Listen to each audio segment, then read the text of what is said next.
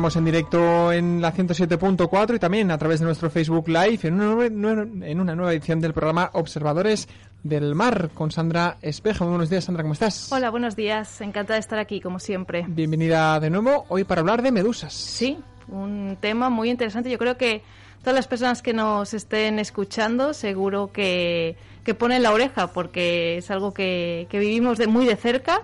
Todas las personas que vamos a la playa, que estamos en el mar. Así que seguro que les interesa. Seguro que sí, hoy con invitados de excepción, como es el caso de Joan Moya, que te acompaña ya aquí en nuestros estudios. Aquí lo tengo eh, a mi izquierda. Él es un observador del mar, pero eh, trabaja como, como mecánico, ¿verdad, Joan? Sí, sí, sí. Trabajo con mecánicos. Así que, bueno, pues un ejemplo más de que cualquier persona de cualquier profesión puede eh, fotografiar el mar y ayudar a, a observadores y, y a toda la gente eh, que está estudiando diversos proyectos, como Macarena, que la tenemos también eh, aquí con, con nosotros y nosotras por, por teléfono. Así es, Macarena Marami, muy buenos días, ¿cómo estás? Hola, muy buenos días. Responsable del proyecto Alerta Medusas de Observadores del Mar y también investigadora del ICEM, el Instituto de Ciencias del Mar de Barcelona. Bienvenida a nuestro programa también. Gracias, encantada de estar aquí. Bueno, en primer lugar, si te parece, Sandra, recuérdanos, ¿qué es Observadores del Mar? Pues Observadores del Mar es una plataforma de ciencia ciudadana marina, somos toda una comunidad. La ciencia ciudadana lo que hace es juntar a científicos y científicas, al mundo de la ciencia, con la ciudadanía en general, haciendo que bueno, pues cualquier persona eh, pueda aportar datos que van a ser útiles y utilizados en proyectos eh, científicos y por lo tanto conjuntamente creamos conocimiento, se consigue mayor divulgación a, partir de la experiencia y bueno, todo el mundo eh, entrando en observadoresdelmar.es puede participar en los 15 proyectos que tenemos, entre ellos el de Alerta Medusas que hablamos hoy. Del que vamos a hablar y cuya responsable es Macarena. Macarena, si te parece, cuéntanos en primer lugar, ¿qué son las medusas? Eh, mira, las medusas son ah, organismos que pertenecen al zooplancton gelatinoso marino.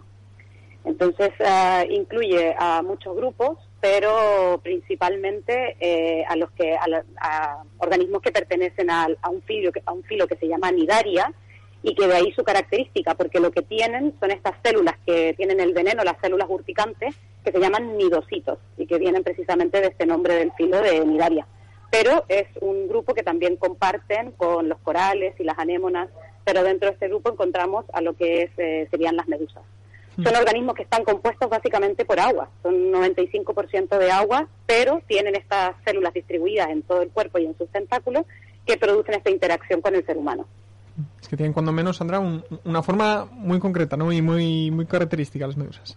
Sí, la verdad es que sí, ¿no? Dices, son, son un poco como eh, e- extrañas, pero, pero muy bonitas. Yo creo que una de sus características es la belleza. Si, si no nos generase ese picor cuando eh, contactamos con algunas eh, de ellas, las querríamos mucho más de lo que la sociedad las quiere, porque bellas son sin duda. ¿Qué barrera se crea entre la sociedad y algunas especies? ¿Verdad? Hablamos hace unas semanas también del tiburón y, y- y de que se producen apenas seis ataques de tiburón a- contra humanos al año, pero aún así tenemos esa barrera psicológica de no acercarnos a ciertas especies por lo que después nos provocan a pesar de su belleza o su importancia ecológica. Sí, efectivamente. Además, eh, Macarena nos podrá decir que no todas las medusas eh, generan esa picada, ¿verdad, Macarena? Claro, todas tienen las células urticantes, pero la toxicidad del veneno depende de la especie. Y también eh, la picadura que nos pueda producir depende de cada persona. Así como en una picada de abeja o de mosquito hay algunas personas que reaccionan más que otras, pues en el caso del contacto con la medusa sucede lo mismo. Y, y también es importante eh, la, capacidad de la, la toxicidad de la especie en el sentido de que en el Mediterráneo, por ejemplo, no existen especies eh, mortales con un, con un veneno letal.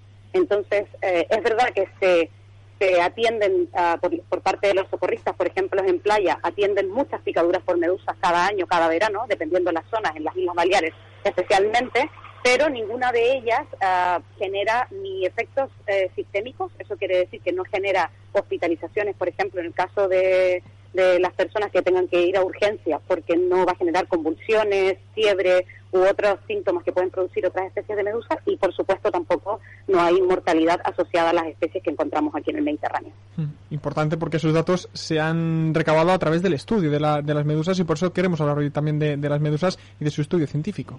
Sí, eh, pero fíjate, con- siguiendo con el tema de la picada, a mí nunca me ha picado una. O sea, ¿No? he tenido ahí esa suerte. No sé si soy del porcentaje pequeño o no. ¿A vosotros os ha picado alguna vez? Yo creo que alguna vez suelta sí, pero muy poquito, muy poquito.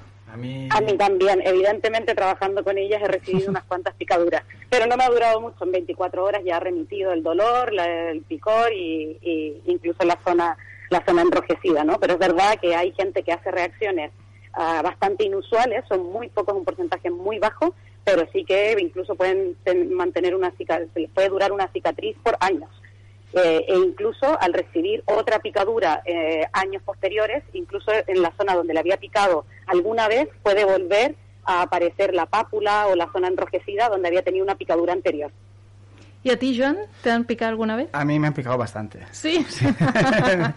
sí, y en zonas pequeñas. Pero nosotros al llevar traje de traje de neopreno normalmente siempre nos pican en los labios, principalmente, labios o la- a- a- jun- junto a la mejilla por aquí. Y alguna Claro. que otra vez sí hemos tenido encuentros, tener que cruzar un banco de medusas muy gordo y, y llega un momento que, que está- te inmunizas, porque ya cuando te han picado tres o cuatro veces seguidas ya está. Ya, ya puedes seguir. Pero al final, al final es una quemadura que de- al cabo de un tiempo se va y nada más. Mm, Supongo que hay zonas más sensibles, ¿no? También Macarena, a la hora de, de que nos pique una medusa. Sí, sí, hay personas más sensibles y también una de las mm, de las am, ah, de las características que puede afectar a esa sensibilidad es si te ha picado más de una vez y, ca- y cuánto tiempo ha pasado entre una picadura y otra, porque el sistema inmunológico queda como con una especie de memoria ante la presencia de este antígeno extraño y por lo tanto sí que podría tener una reacción mayor una persona que ya ha sido picada anteriormente y sobre todo si incluso ha sido en el mismo verano, por ejemplo. Mm. Háblanos de cómo son las picadas, porque siempre tenemos en la mente, por ejemplo, un mosquito que viene y nos pica para, para alimentarse, pero las medusas tengo entendido que es por el roce y ellas no tienen intención de, de picarnos. Exactamente, precisamente estas células que tienen el veneno, los nidocitos, am, bueno, los tienen porque es su forma de, de, caza, de, es- eh, son depredadores, se alimentan especialmente de zooplancton y claro, necesitan tener estas células que es mm, bueno, una cápsula que se al contacto con la presa, pero en este caso casualmente con nosotros o con nuestra con alguna parte de nuestra piel, de nuestro cuerpo, entonces esta célula eh, recibe como un mensaje y se abre esta cápsula que en el interior tiene un arpón con el con el veneno. Y este arpón es el que se dispara y penetra en la presa o en nuestro caso en la piel. Y por lo tanto produce esta esta picadura.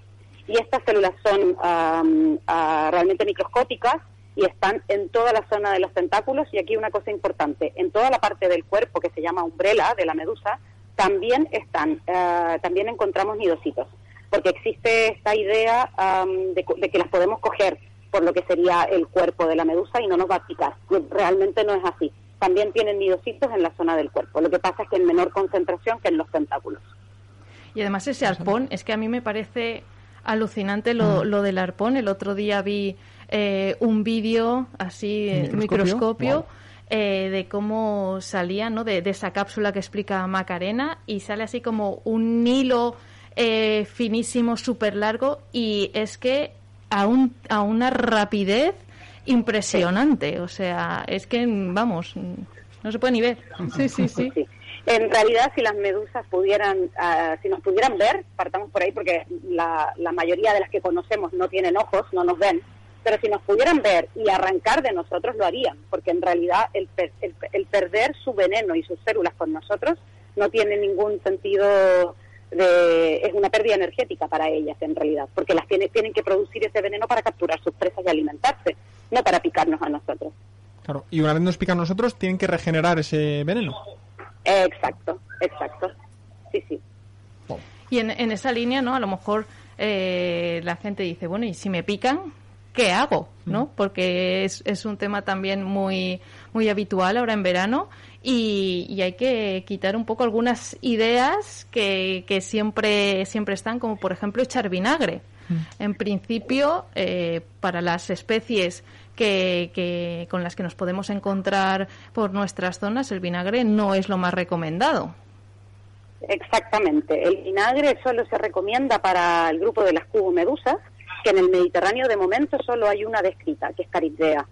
Y, y en realidad, ah, de hecho, acabamos de publicar un trabajo científico donde se ha probado, por ejemplo, el vinagre con la pelagia noctiluca, que al final es la especie que genera más problemas, se podría decir la más importante del Mediterráneo, ya sea por su abundancia y por su capacidad tóxica.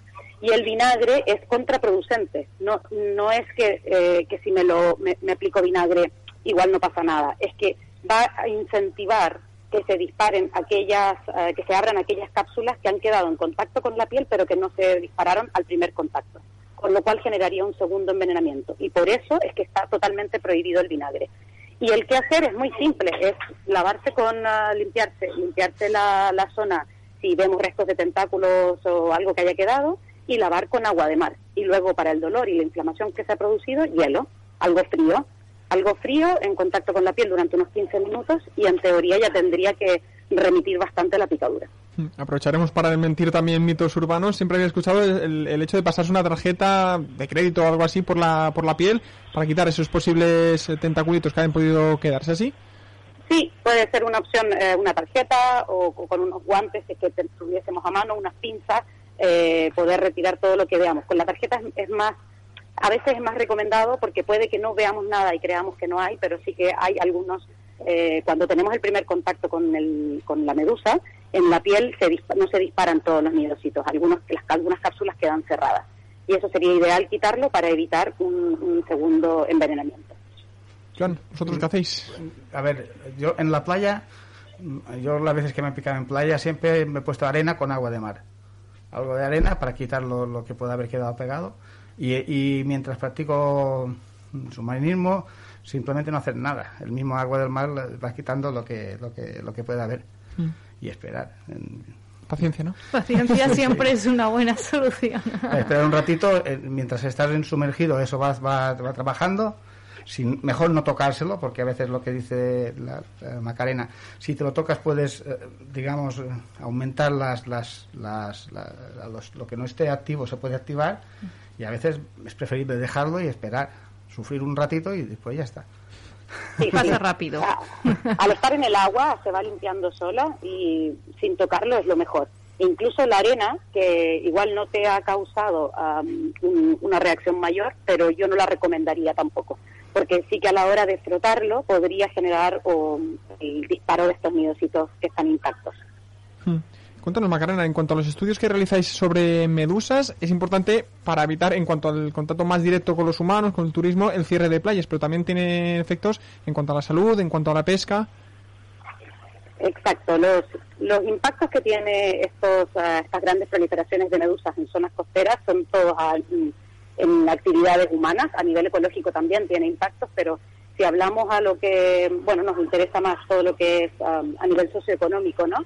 Claro, en, el caso de las pesquerías, por ejemplo, se, han descrito eh, pérdidas completas de, cierto de- del trabajo, ¿no? En el sentido de que si una red viene cargada con, con la especie objetivo, eh, una especie particular de un, de un pescado comercial, y además viene con medusas, pues probablemente ese pescado que está en la red ya no pueda ser comercializado.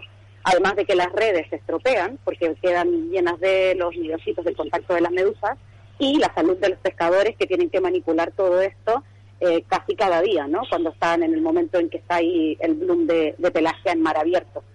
En el caso de las playas eh, es evidente porque el cierre de playas o las atenciones por picaduras generan una alarma social que, que, que lleva a, a que incluso cuando sale una noticia muy alarmista de ciertas zonas y de lo que se espera de medusas, han habido cancelaciones de hoteles, cancelaciones de viajes, porque claro, la gente no quiere ir de vacaciones a un sitio donde su playa va a estar con medusas y, y se entiende. Pero eh, también es verdad que lo que tendríamos que mirar y pensar es am, por qué quizás hay más medusas en algunas zonas. Y entonces ahí entraríamos a ver de que somos muy responsables de todo ello. Eso es importante ahí eh, recalcar, ¿no? La importancia de que existan eh, medusas y también por qué hay, hay exceso y, y qué sucede. ¿Por qué somos responsables? Mira, am, una de las hay varias causas como factores que bueno que se complementan entre ellos para generar a lo mejor un, un aumento de medusas en ciertas zonas del mundo, pero una de las que se plantea quizás como más ah, evidente es la sobrepesca, por ejemplo. Esta pesca desmedida, eh, lo que estamos haciendo de alguna manera es dejar a las medusas sin depredadores y sin competidores, porque al final ah, se alimentan de plancton igual que muchas especies de peces eh, de importancia comercial y eh, también estamos eh, de alguna manera afectando a las poblaciones de tortugas marinas, de atunes, de peces grandes que se alimentan de medusa. Entonces ellas tienen un ambiente bastante óptimo para poder desarrollarse. Eh, por otra parte, y muy comentado, es el aumento de temperatura, eh, el aumento de temperatura del mar, que sí que es verdad que se ha visto que en algunas especies puede favorecer sus ciclos reproductivos y su supervivencia, porque dependiendo, claro, dependiendo de la temperatura del mar, hay toda una cadena en, el, en, el en la producción de fitoplancton, la producción de zooplancton, y por tanto mayor alimento disponible y además condiciones más óptimas para la reproducción. ¿Y por qué es Eh, importante? Sí, cuéntanos. No, dime, pregunta. No, te quería preguntar, eh, ¿cuál es la importancia ecológica que tienen las medusas en el entorno marino? Las medusas al final, como cualquier organismo, están dentro de una trama trófica y, y son tanto presa como depredador. Entonces cumplen un rol tanto en mantener ciertas am, ah, poblaciones eh, controladas, porque si, si, si tuviéramos realmente esta trama trófica en equilibrio, eh, no, no tendríamos un, un aumento eh, desmedido de alguna de las poblaciones o incluso disminución de otras. Entonces, ellas de por sí ya son un, un eslabón importante dentro de esta trama trófica. Además, por ejemplo, eh, quizás ah, los, ah, la gente que hace submarinismo lo ha visto mucho muchas veces y muchas especies de medusas hacen de refugio para, para ciertos peces. Cuando son pequeños, cuando son, son de talla muy pequeña, utilizan a la medusa, así como el pez payaso utiliza a la anemona, eh, estos peces utilizan a las medusas para como refugio hasta que alcanzan una talla mayor y ya no son una presa tan fácil para otros depredadores. Eh, Bueno. ¿Esto, Joan, lo has visto? Sí, sobre todo en octubre, por lo menos aquí en la zona, cuando se acerca, cuando hay más abundancia de esta medusa que parece un huevo frito, no, no me acuerdo el nombre. por- Exacto, ¿eh? la cotilorrisa. Exacto. Esta normalmente siempre va con jurelitos pequeños o algún Sí. carángidos, algún pequeño, pe- sobre todo peces así. O tiene que ser una imagen muy bonita de ver, ¿no? Sí, sí, difícil, porque se esconden mucho. Siempre están detrás de la medusa, es difícil. Sacar, el- sa- sacar una fotografía de los pececitos estos es complicado. Pero en fin, con, con paciencia también. Creo que el otro día me pasaste alguna Sí. fotografía así, ¿verdad, Sí, Joan? sí. Si, si queréis podemos eh, subirla al, al Twitter y así, fantástico. o a, bueno, a todas las redes y así, pues, quien nos esté escuchando podrá ver bueno, esta en- fotografía. En la plataforma en Observadores del Mar hay algunas fotografías, porque por ejemplo sucede con la huevo frito, con la cotilorriza, sucede con la rizostoma pulmo, esta que es blanca con el ribete violeta, que es tan característica del Mediterráneo también. Eh, en la primavera hay una especie que se llama crisaora eh, isoscela, que, que es, es muy grande, con los tentáculos muy largos, tiene una forma más parecida a la de la pelagia, pero de mayor tamaño, y también los peces eh, siempre se ven nadando entre sus tentáculos. Entonces e- e- es un espectáculo muy bonito de ver, la verdad. Mm. ¿Y, y, y por qué para esos, para esos peces no es peligroso el nadar entre las medusas? Ah, pues esto es una, una de las cosas que hay mucha gente intentando estudiarlo, como se ha hecho con el, el- con el pez payaso, se, se hizo efectivamente saber qué es lo que le protegía ¿no? de, de estar entre los tentáculos de la anémona y que no le, no le picara o no le produzca nada. Y de hecho es una proteína que se aisló y que se ha intentado utilizar en las famosas cremas solares antimedusa. En el caso de los peces eh, que hemos hablado, las especies que estamos hablando de cotilorriza y rizostoma, eh, tengo entendido que también hay gente que ha trabajado o estará trabajando precisamente con el poder determinar qué es lo que les protege. Si lo que tienen es que no les, no les no penetra el arpón este con el veneno o si inhibe el disparo, es decir, que la célula no se abre y queda inhibido el disparo de este nidocismo. Es que... Pregunta para la ciencia. Eh, exacto, que, que hay muchas cosas que aún no se saben Mm. eh, en este tema y en cualquier otro, y por eso eh, en lo que estamos trabajando ahora, ¿no? y lo que comentamos de la ciencia ciudadana, todo lo que la gente puede aportar es importantísimo. Por eso, por ejemplo, en este proyecto, en el de Alerta Medusas, eh, estamos muy contentas porque hay muchísimos datos. La verdad es que, eh, como es algo que es eh, fácil de ver y de fotografiar, hay muchos datos, pero sobre todo en verano. Así que animamos también a la gente que cuando las vea en invierno también suba observaciones a observadoresdelmar.es, eh, porque así se ve un poquito pues también esa, ese seguimiento durante el año y ver cuándo hay más, cuándo hay menos, si está habiendo algún cambio en su ciclo de reproducción.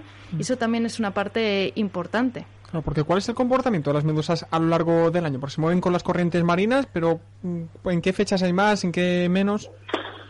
De- depende de la especie. Todas tienen su estacionalidad bastante marcada hasta ahora, porque claro, en los últimos años una de las cosas que hemos visto eh, y que precisamente una plataforma como Observadores del Mar nos favorece mucho, porque nos permite eh, tener estos ojos constantes eh, en el mar y, durante todo el año. Entonces, claro, se- había mucha información ah, hace muchos años, años atrás, no había mucha información sobre las especies que están am, que, que están durante el verano, porque es lo que nos interesa, que es cuando vamos a la playa, pero también el ver qué está pasando en el, en el invierno, a principios de, a finales de otoño, a principios de primavera, es muy interesante, porque precisamente hemos podido observar, gracias a, a las ah, observaciones enviadas por, lo, por la ciencia ciudadana, es que eh, especies que tendrían que aparecer en cierta época, pues están, están adelantando sus ciclos y se están viendo individuos adultos mucho antes de lo esperado, por ejemplo. Entonces, em, la estacionalidad de las medusas está, es muy característica según la especie. En el caso de Pelagia, que es una especie de mar abierto, la podemos ver todo el año. Es una especie que tiene dos ciclos reproductivos y que está todo el año en, mar abierto. Pero en el caso, por ejemplo, de la cotilorriza, de la huevo frito, es más común verla hacia finales del verano, principios de otoño. Pero esto hace unos años. Ahora ha habido un poco un cambio en su, en su estacionalidad. En el caso de la rizostoma, es una especie que veremos desde la primavera hasta el otoño. Y llegaremos a ver individuos de 30 40 centímetros de diámetro. Hay un poco de todo, ¿eh? Sí, O sí, sea, no, no nos libramos. Y Joan, tú corroboras esto, estás viendo eh, cambios eh, cuando la- vais a bucear. La cotilorriza esta eh, la solemos ver siempre en, en, en, en- en otoño, final de, después del verano, empezamos a verlas. Y eh, ahí, después cuando ya el agua se enfría más a noviembre, diciembre, ya no la vemos más. Y después la grande esta, la rizostoma esta, yo solamente he visto una muy grande una vez. Pero debe ser 60 centímetros de, de- de- diámetro, era, un- Guau. era enorme. Eh, alguna más he visto en la zona de Campicafor también, de estas más pequeñitas. Y la, la pelágica noctiluca esta, esta sí vemos todo el año. Lo que pasa es que yo creo que concentraciones como las que hay en primavera, mm, difícilmente, o sea, la- sobre todo en la zona de la Sierra de Tramuntana, es donde más he visto yo últimamente. Concentraciones grandes, o sea, que, de, de miles de individuos. ¿Has visto cambios en estos todos estos años que llevas eh, observando el mar? Yo desde que llevo practicando pesca submarina, buceo y tal, siempre he visto en épocas, en temporadas, muchas medusas de estas en, algún, en, en- algunas zonas en concreto. Eh, encontrabas algún, alguna en, en pues, zona de Bahía de Alcudia, recuerdo una vez que encontramos, había no sé cuántos cientos de metros cuadrados que todo, todo era eh, prácticamente medusa. Eh, en la zona de Levante, que es donde yo más, más, más voy, se ve alguna suelta, pero ba- o sea, bancos grandes normalmente no. Es difícil ver bancos grandes. Pero siempre se ven todo el año. En, ver- en verano, dependiendo de las corrientes, pues entran en una playa o entran en otra, pero siempre, siempre alguna hay. No nos libramos de ellas, ¿no? Yo creo que lo hablábamos antes de- del cierre de playas y tal. Es uno de los factores más determinantes a la hora de descartar una playa, seguramente. Sí, sí, claro. Si cuando sabemos si en una playa hay medusas y en otra no, pues eh, elegimos la segunda, claro.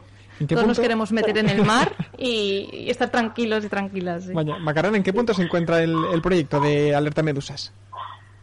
Eh, bueno, ahora mismo estamos eh, muy contentos con la información que hay. Estamos también, aparte de esto de, de poder detectar ah, presencias de, de especies en, en épocas no esperadas, en, una estación no esperada, también nos ha permitido eh, comenzar a recibir avistamientos de, especies que eran muy poco comunes y que existen, ah, existen am, evidencia científica de su presencia eh, en publicaciones muy antiguas de hace 50, 60 años y que ahora empiezan a ser más comunes, empiezan a aparecer a través de, de, las, de los observadores.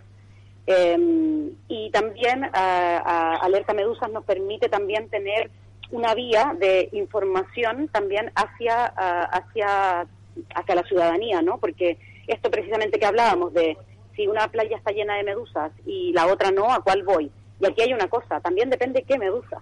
Y aquí es donde también está parte de nuestro trabajo de desmitificar de que todas las medusas son igualmente peligrosas o todas todas tendrían que implicar un cierre de playa o con ninguna de ellas me puedo bañar. Hay muchas de ellas, como bien dijo Sandra en un comienzo, es que muchas de ellas tienen una capacidad urticante muy baja, que tienen los nidositos y por eso nosotros no recomendamos tocar a ninguna, pero en la mayoría, y a lo mejor Joan lo puede confirmar, nadando entre pelagias y nadando entre cotilorrizas hay una diferencia muy grande, ¿no? Porque la cotilorri- cotilorriza precisamente es una especie poco urticante. Yo la cotilorriza la he tocado y a mí no me ha hecho absolutamente nada. O sea, no, no- no tengo Exacto. ningún problema. La, gra- la grandota esta, la, la ¿cómo? no me recuerdo el nombre. La rizostoma, La sí. rizostoma, eh, no, la- no me atreví a tocarla.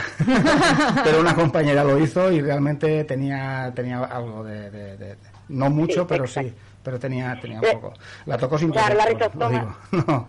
Vale. Claro, la rizostoma estaría como en el punto en el punto medio entre la pelagia, porque no es tan urticante como la pelagia, y entre no es, es más urticante que la, que la cotilorriza. Nosotros la consideramos medianamente urticante. Estaría en el color naranja que nosotros ponemos en la guía de identificación.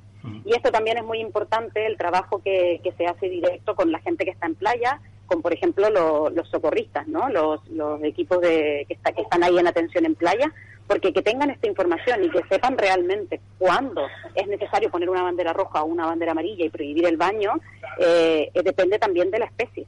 Porque en especies muy urticantes como pelagia quizás no necesitamos un gran bloom para prevenir y poner una amarilla, pero en el caso de especies como, eh, como, mm, como rizostoma, sí que se necesita una gran cantidad para decir, bueno, precaución, pero si hay tres medusas en la zona de baño, a lo mejor no hace falta cambiar la bandera a poner una alerta amarilla. Y esta información que, claro, estamos diciendo como muchos nombres, ¿no? Es, eh, eh, la mayoría pues no, no las conocerá.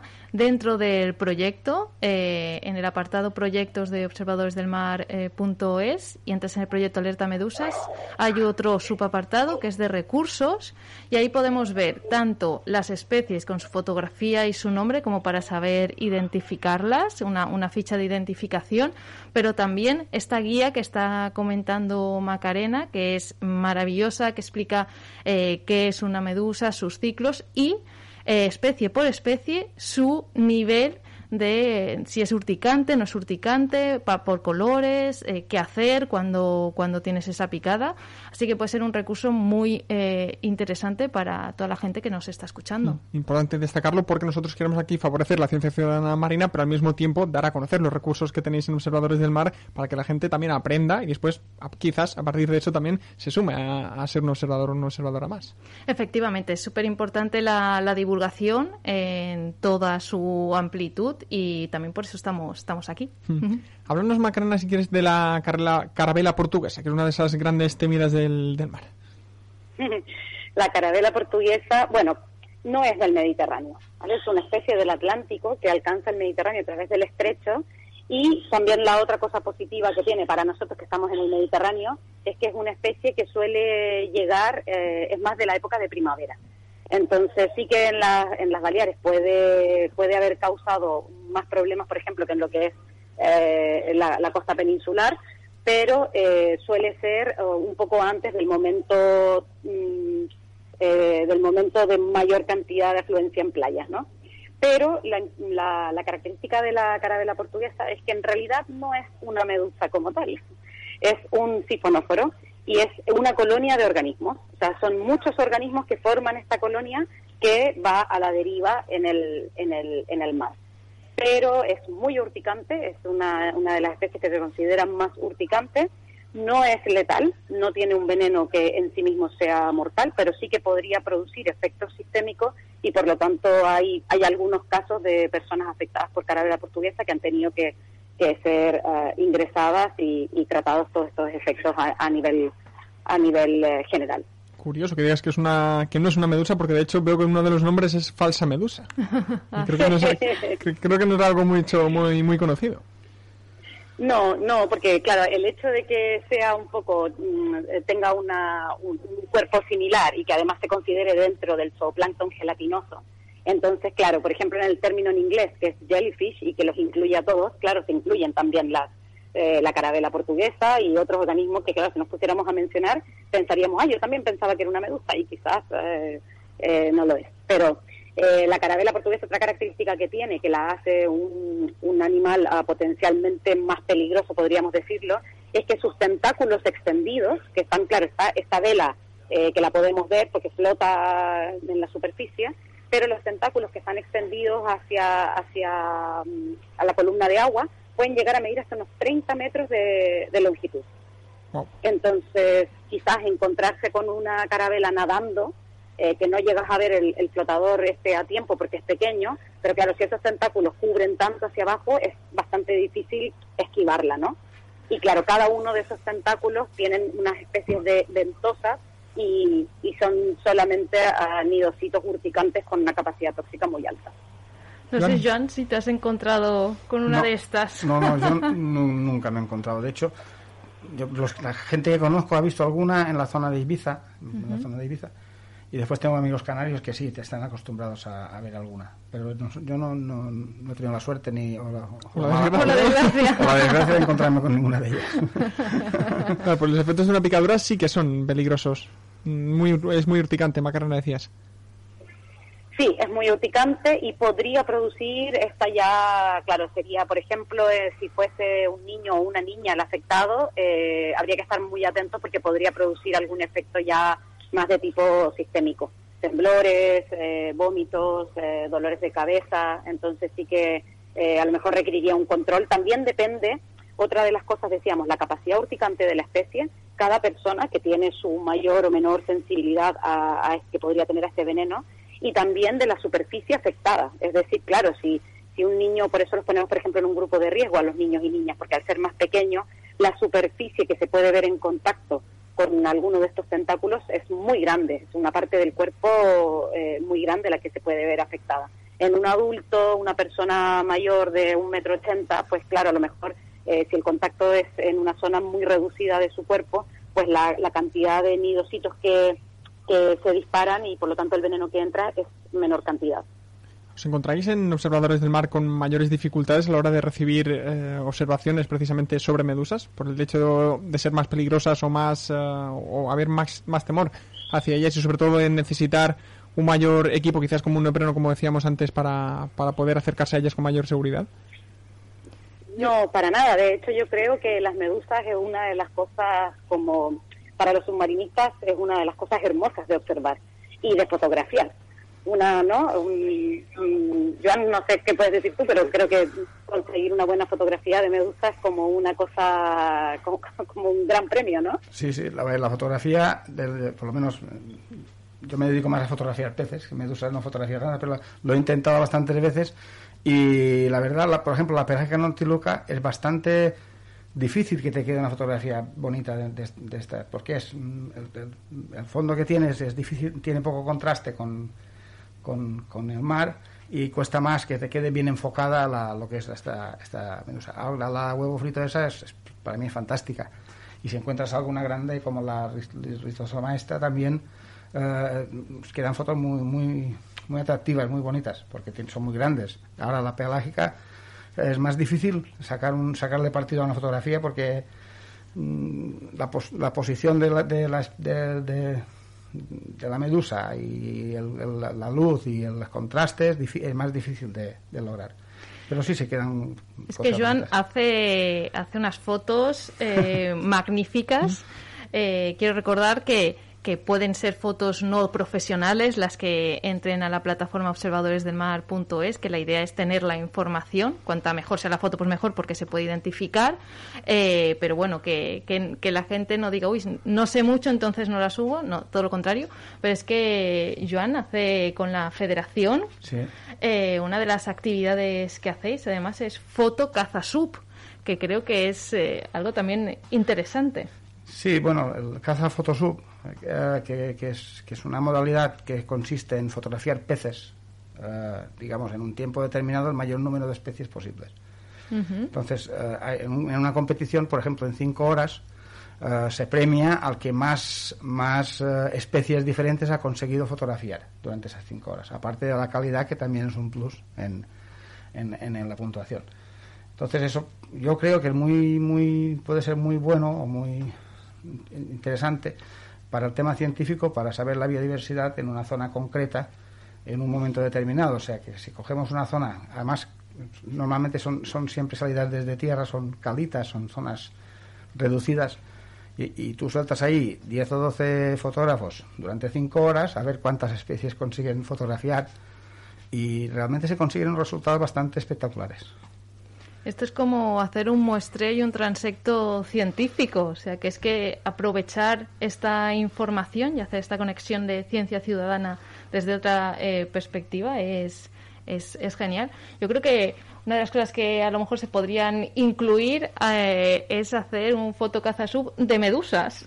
Sí, o de otras, o sea, de- normalmente se hace de peces porque en algún punto tienes que parar porque tener en cuenta que en peces ya ha habido en algunas competiciones eh, que hay, que hay gente que está sacando en 5 horas 70, más de 70 especies Wow. diferentes y es que no hay tiempo. Si encima, si encima tú dieras opciones a poner eh, no peces o, o anémonas o medusas o yo qué sé o, o crustáceos o, cefalópodos entonces esta lista podría ser interminable y a la hora de hacer la clasificación es- sería muy difícil. O sea, entonces se, se- se- se considera caza fotosub solamente eh, es peces El caza fotosub también se hace en apnea. siempre es apnea sí.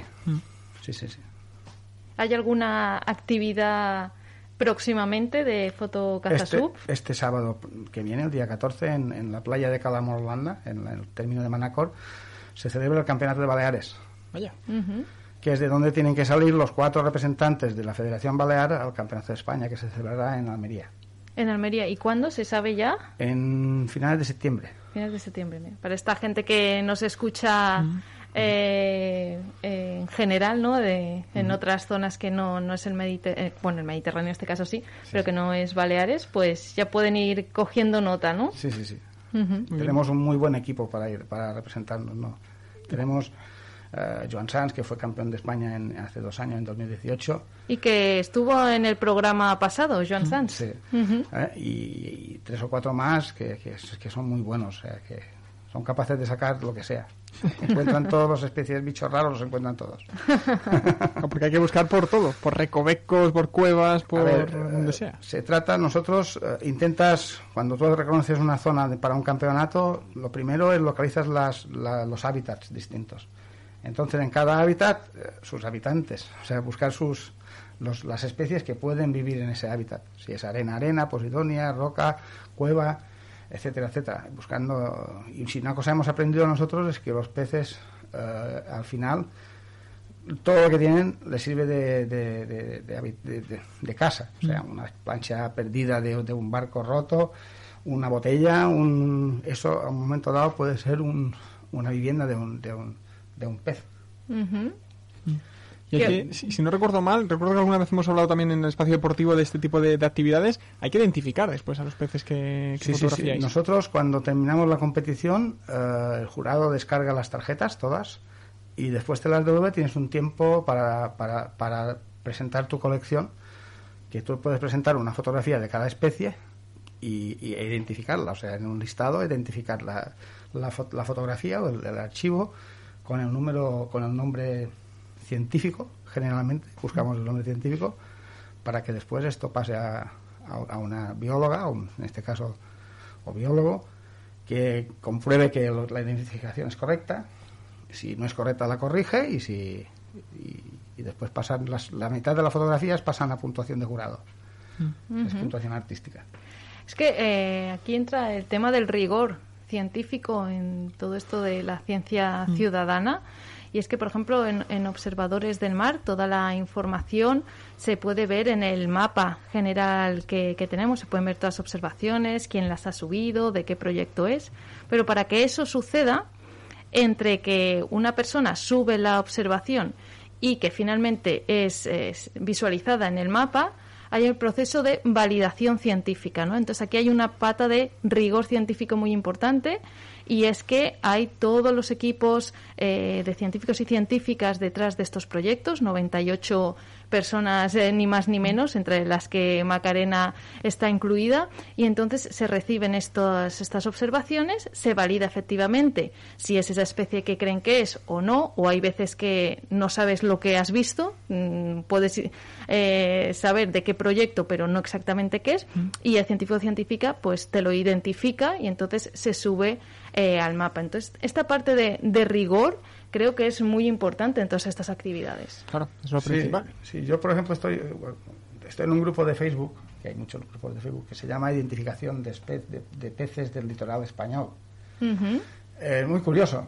Eh, si tú, cuando un, un- uno del grupo sube una foto de una especie y pregunta qué especie es, si la gente, de- digamos, de- a nivel de español, de- a nivel estatal, empieza a dar los nombres comunes, al final no se aclaran, ni- nadie sabe qué especie es. Hasta que no sale al- alguien y, y dice, mira, esta especie es tal, y es el nombre científico y lo acierta, porque también puede equivocarse, pues siempre hay quien, quien lo corrige, pero cuando se llega, claro, si es el nombre científico, es el único que nos sirve a nivel, a nivel general, porque si no, los nombres comunes, eh, en, en ca- en cada casa pues, el nombre cambia. Y, y más aquí, por ejemplo, que tenemos entre el catalán y el castellano, que los nombres muchas veces de los peces cambian muchísimo también. Sí, sí, sí, sí, sí. Y hasta incluso el mismo, el mismo en, en, en, ca- en catalán mismo, a una misma especie se le puede denominar tres o- de tres o cuatro maneras distintas. Es muy difícil eh, acertar qué especie Pero es que los nombres comunes a mí es que me encantan. Sí, son, sí, sí, son- son muchísimo más divertidos. Mira, por ejemplo, el, el caso de, de esta medusa, ¿no? De huevo frito. Y es que la ves y es que efectivamente parece un huevo frito. ¿Cómo la vas a llamar de otra manera, por Dios? Es así. ¿Cuál es, qué, qué observaciones has subido tú a Observadores del Mar? Sobre Bueno, todo de medusas en este caso. No, de medusas no yo no he subido ninguna observación de medusas. He subido alguna observación de peces. Peces sí he subido unas cuantas. Que he considerado que eran, o sea, en algunas especies que he considerado que en la zona que donde la he fotografiado era, o sea, era poco común o, o la había visto poco, entonces la, la he subido a observadores del mar. ¿Y cómo conociste el proyecto? Bueno, ya hace años, hace años vinieron a presentarlo aquí al Palma Aquarium, no sé cuánto tiempo hace, que, que, que nos, nos, Está nos activa invitaron. desde 2012 la plataforma, Pues, así que puede ser, puede ser. cualquier año. Efectiva- efectivamente, si no me equivoco, fue el 2012 que fuimos al, al Palma Aquarium. Pues, en- yo, Exactamente, con Kim Garrabou y con la Elisabetta Broglio. pues estuvimos, Sí. yo estuve allí en esa, en esa presentación, a mí me gustó muchísimo, lo que pasa es que después ha estado unos años un poco parado, por lo menos eh, a, mi, a, mi, a mi nivel, digamos, a mi- donde me ha llegado a mí. Después con Sandra empezamos otra vez, eh, lo hicimos un pequeño recordatorio y a mí yo creo que es muy interesante. Eh, yo ahora de hecho tengo unas cuantas fotografías que quería poner, unas cuantas observaciones que hice. Pues ya sabes, ya, ya lo has dicho online, esto... Pero de, de- de esta semana, o sea, el, el otro día estuvimos buceando en la zona misma del campeonato de- de este sábado y hay unas especies que, no, que, que allí era muy difícil fotografiarlas y, este año hay muchas. O sea, es, es, Curioso, ¿no? es curioso, es una curiosidad que tenía. Pero, a- aprovecho una cosa que has dicho, Joan, ¿no? De, de- he subido observaciones cuando me ha parecido eh, que había algo como diferente o curioso y es fantástico tener este tipo de observaciones porque efectivamente gracias a la gente hay veces que se descubren eh, que hay especies en una zona que antes no habían o en- entonces que hay cambios y, y dinámicas, pero también es muy importante aquello que te parece obvio y común eh, también subirlo, porque mantiene la información de que eso sigue siendo como a lo mejor era hace un año, hace cinco. Por lo tanto, es, es importante como esa idea, aunque nos parezca que es una información banal, sin que no tiene mucha más relevancia, la tiene. Cualquier información tiene su relevancia según en qué aspecto estemos, estemos mirando. Importante destacarlo porque a lo mejor alguna persona que no tenga mucho que ver con la ciencia, pero sí que sea un amante del mar, dice, yo no voy a subir una foto de X especie porque la veo cada día, porque digo, yo no, no les quiero molestar con un tema, como tú decías, al mismo banal, pero es importante entonces seguir subiendo ese tipo de contenido también. Sí, sí, sí, lo que, lo que veamos así, incluso de toda la vida y que lo veas cada día, no, no pasa nada, súbelo, eh, porque es, es importante saber que eso sigue ahí. Mm. ¿Y cuáles eran Claro, y, y porque además, además nos ayuda a, a entender lo del tema de la presencia y las ausencias. Porque sabemos cuando están presentes porque tenemos una observación. La pregunta es, cuando no tenemos observaciones, ¿es porque no hay? ¿Porque no había algún observador en ese momento en, eh, en el mar? ¿O porque el observador que la vio no la ha considerado importante de subir a la plataforma? Entonces, esta información es, eh, es, es muy relevante en realidad para poder luego eh, ayudar a, a los resultados de- del estudio en general. Mm. Joan, te preguntaba cuál era esa especie. Bueno, son, son dos, blénido- dos blénidos de la familia de los blénidos, son el Parablenius pedicornis y el Parablenius rossi, que en esa zona en concreto había alguno, pero eran difíciles de encontrar de vez en cuando. Y, a- y el otro día, eh, casi, casi eh, cada ratito encontrabas uno. O sea que, que ha aumentado la población bastante, lo cual es curioso, pero mm. también el año pasado en esta misma zona había una especie y ahora no está, y, no- y- y la única vez que- que la vimos fue el año pasado, de un gobio en concreto. Es, cu- es curioso. Sí, sí, sí. Es que la, la importancia que tiene eh, gente como, como Joan, eh, que como est- está siempre eh, en el mar o casi siempre, pues claro, sus ojos, es como los, los ojos también de los pescadores. Eh, es algo que, que decimos mucho, que el sector pesquero se involucre en la ciencia ciudadana tiene un valor inmenso porque están siempre en el mar y son los eh, expertos en saber si algo está cambiando. Ellos son los primeros que, que se dan cuenta. Mm. ¿Y aceptan el colaborar? Pues como en todos los sitios, eh, según qué persona, ¿no? Hay personas que sí y hay, y hay personas que pues que no, no les apetece o, demás, ¿no? Sí que es verdad que, claro, ellos están eh, trabajando, o sea, cuando les estamos pidiendo esta colaboración es su momento de, de trabajo, no es, no es de ocio y hay veces pues que, que tienen ese tiempo, hay veces que no. Y después, bueno, algo que, que también es, es- hay que resaltar, que es la, la brecha digital. Eh, observadoresdelmar.es se, se basa en, una web en la que la mayoría, pues, eh, no tenemos ningún problema, pero el sector pesquero también es un sector eh, como ya mayor, ¿no? Eh, está costando que entren generaciones jóvenes y eso pues también implica algunos ah, ah, algunas dificultades. De todas formas, muchos de ellos sí que eh, dejan sus barcos para que equipos científicos vayan con ellos y puedan hacer sus, sus propias eh, observaciones, avistamientos. Entonces hay, como en todos los sitios, un poco de todo. Mm. Joan, ¿qué medios utilizáis para hacerle esas fotografías? Bueno, medios mm, básicos, una cámara fotográfica subacuática y un equipo de neopreno y nada más. Eh, Después, la cámara, la cámara, la cámara la puedes sofisticar todo lo que quieras, o sea, desde, desde una pequeña cámara de estas de, de, mm, sumergibles que hay en el mercado, como yo, yo, yo, yo utilizo una cámara reflex con un flash externo, ya un poco más equipado, porque estoy buscando hacer una foto algo más bonita de lo que estaba haciendo antes. Pero, Pero incluso con un móvil, Móvil, eh, ahora hay- hay- tapado, bueno, con protegido Sí. del agua, se puede hacer una fotografía desde kayak, haciendo snorkel, navegando, paseando por la playa. Recordemos que Estas cámaras de acción pequeñitas también, tipo GoPro. Lo GoPro. sí, hacen fotografías espectaculares. Mm. Eh, son más para hacer gran angulares, pero para hacer fotografía a, especie, a, a un bicho grande, pues mucho mejor una GoPro que, por ejemplo, la que utilizo yo, que voy con un objetivo macro y es más difícil de, de, de- de ver, o sea, de abarcar un- algo más, más grande. Justo el, el episodio anterior de hace 15 días estuvimos hablando de fotografía submarina, de los tipos de, de equipamiento que, que hay, ¿no? Que hay para todos los gustos y Hay todos los todo, colores. Claro, y, y hay que democratizarlo también, diciendo tú misma que con una simple funda de, de plástico que sea hermética y que no entre el agua, podemos hacer una buena foto y, y subirla también. Exacto. Lo importante es eh, hacer la foto, geolocalizarla, ¿no? Saber dónde la has hecho para, para subir esa, esa información. Y toda esa información es válida y ayuda muchísimo a todos estos equipos científicos que, que hay detrás de observadores del mar. Y una de ellas es Macarena Maramio. Mar- Macarena, para ir despidiendo el programa, quiero que nos eh, hagas un llamamiento a todos los oyentes de, aquí de Radio Calvia para que se sumen a, mm, a observar el, el mar y, sobre todo, a hacer fotografías, a realizar observaciones y subirlas a la plataforma y, en especial, si es de medusas. Sí, sí, claro, que bueno, precisamente necesitamos ojos, ojos en el mar y esa información es, es muy valiosa para nosotros. Así que, así es que realmente invitamos a todos y a todas a, a enviar fotografías. Como ha dicho Sandra, no tiene que ser una fotografía profesional, pero mientras, incluso cuando la fotografía no es muy buena, si hay más de una, nos ayuda a veces a identificar la especie o incluso eh, tenemos algunos observadores que nos han ah, adjuntado algún vídeo y eso también ha ayudado a identificar cuando no está muy claro, cuando está muy turbio el mar o muy movido.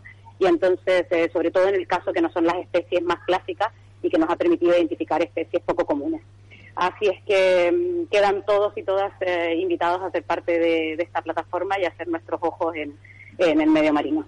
Macarena, ha sido un placer aprender esta mañana con, contigo, coordinadora del proyecto Alerta Medusas, investigadora del Instituto de Ciencias del Mar de Barcelona. Como he dicho, como he dicho un placer y, y que vaya muy bien este, este trabajo en observadores. Igualmente, gracias a vosotros, que vaya bien. Gracias. Bueno, os dejaba por si os queréis despedir también de, de Macarena. Para antes, ahora en los dos minutos que nos quedan, Joan, cuéntanos un poquito, un poquito qué actividades realizáis en la mm, Federación de Actividades Subacuáticas. Bueno, la Federación de Actividades Sub- Subacuáticas, como ya dice un nombre, es eh, todo, todo lo que son actividades subacuáticas, desde natación con aletas, pesca submarina, buceo con escafandra, fotografía eh, submarina, caza fotosub.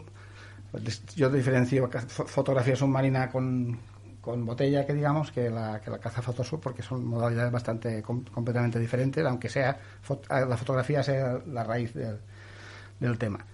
Eh, y otras y, y la Federación también tiene dispone de una de una cómo se llama de un de una exposición itinerante que este año pasado con el tema del COVID no salió, pero los otros años salían a, a- a colegios, a, asociaciones con esta exposición que son de fotografías realizadas en los campeonatos de cazafoto subapnea, donde se pueden se pueden ver todas las especies que tenemos en el Mediterráneo, en la zona de, de- las Baleares.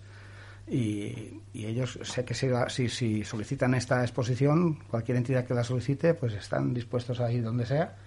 Eh, con la furgoneta van con las fotografías, la montan la, la exposición y, y hacen do- do- do- do- para ayudar donde, donde sea necesario. Para divulgar, que Exacto. es importantísimo esta, esta divulgación y con la imagen es una manera fantástica Sí. de visualizar todo lo que tenemos eh, eh, debajo del mar que no somos conscientes. Mm. Observadoresdelmar.es. Recuérdanos, ¿cómo podemos hacer?